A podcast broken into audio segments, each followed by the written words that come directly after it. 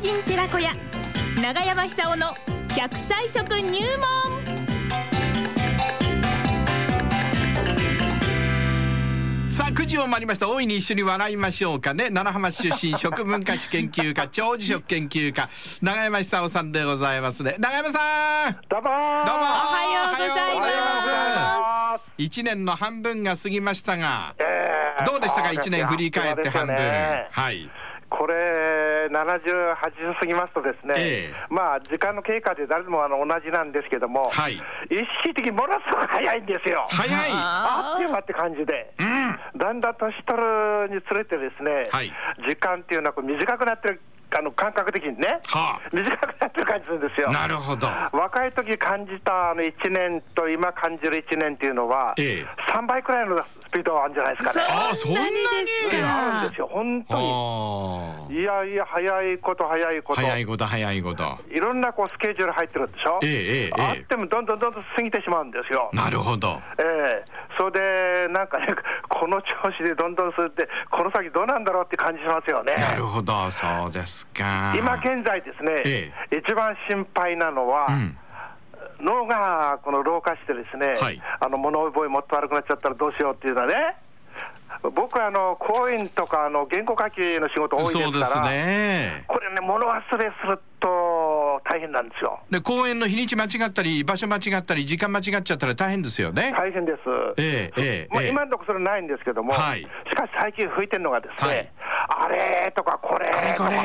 あれあそれれが吹いてるんですよね。あこれがなかなか出てこないんですよあ。なるほど。でっかいあれと思ってしまうと、またこのそれが伸びていってしまうんですよ ねあれーってなっちゃうんですねそうです、そうです。はいそれで、これしょうがないなって言いますし、他の言葉でしようって喋った後に出てきたりするん ですよ。 これね、あのー誰でも起こる現象なんですよね。そうで誰すでよも起こります。はいで、これがちょっと病気系統になってくると、認知症になってしまうわけですよねあ。ーだから全然、あの、老化現象と認知症、病気関係と違うらしいんですけども、ええそのどうもですね、あのー通常の物忘れは、あの食べ物によってですね、うんあのかなり健全にこのお予防するって言いますか、い今までの知能をですね、ええ偉人的ではないかと言われて、これ、注目されてますよね。ああそうですかどういう成分が注目されてるかって言いますと、ええ卵の黄身に含まれてるコリンっていう成分です。ほうコリンココリリンコリンンコリン。はいでこれはあの脳の中にあるこう記憶とかあの物忘れ例えば表現する時の言葉の形成とかに関係ある、ええアセチルコリンっていう脳内物質があるんですけども、はあはあはあはいはいこの原料がコリンですよね。はいで脳が老化してしまうあるいは病的にこの物忘れするんだとアセチルコリンの生成がうまくいかなくなってしまうらしいんですよ。うんでこれは原因がですね今はまたはっきりしないんですよね、はい遺伝的な要素もあるとか、ええええええあの病気、それから極度の老化とか、で今分かってるのはこう、コリンを取ることによって、ですね、はいある程度防げるんではないかという説が増えてきました、ええただ確定的じゃないですけども、ええはいじゃあ、コリンっていうのは何に含まれてるかというと、卵の黄身なんですよ。うんで昔はね、あのー田舎、あのご隠居さんがいましてですね、はいまあ、隠居小屋で、まあ、ばあの家督をバトンタッチして、そこで一人で生活するんですけども、はいええよく僕の近くにも3人くらいそういう元気な方がいらして、ええあの子供の頃ですよ。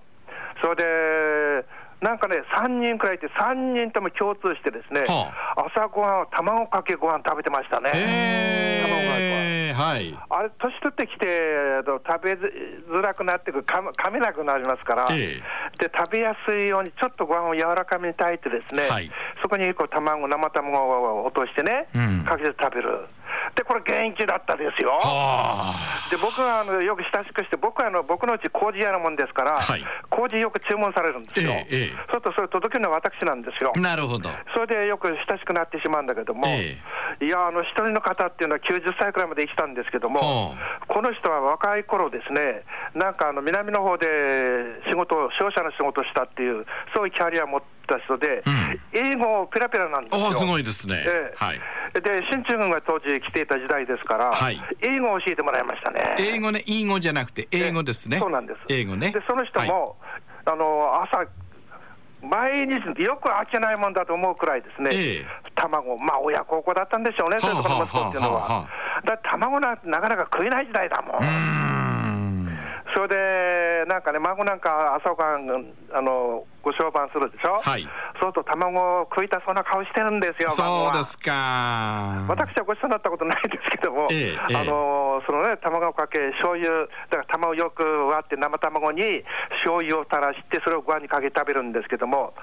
子供にあげてましたね。ああ、そうですえか。え俺は食いたいなと思ったけども、 あのそのくらいね、あの生卵って貴重なんだけども、ええしかし、ご隠居さんには食べさせてましたね。なるほど。えー長い間ご苦労様という、そういうこの親孝行の気持ちあって、はいはい高いけれども、卵をかけてもっと長生きしてほしいという、それはあったんでしょうね。ああ、なるほどで最ね。近問題になってるのは、はいあのー年間1万人、うん。 1万人の方が、はい。あのー徘徊なんだろうけども、帰れなくなってしまうんですよはね。あ、はあはあはあ、でちにねそういう事態になってるわけですよ。ええですから、あの私は、私たちは、中年になったら、あの脳の老化、病的な老化を防ぐように、はい食生活をしなくちゃならない時代になってきたんですよね。ええええええ今あの、認知症ってものすごく浮いてますから。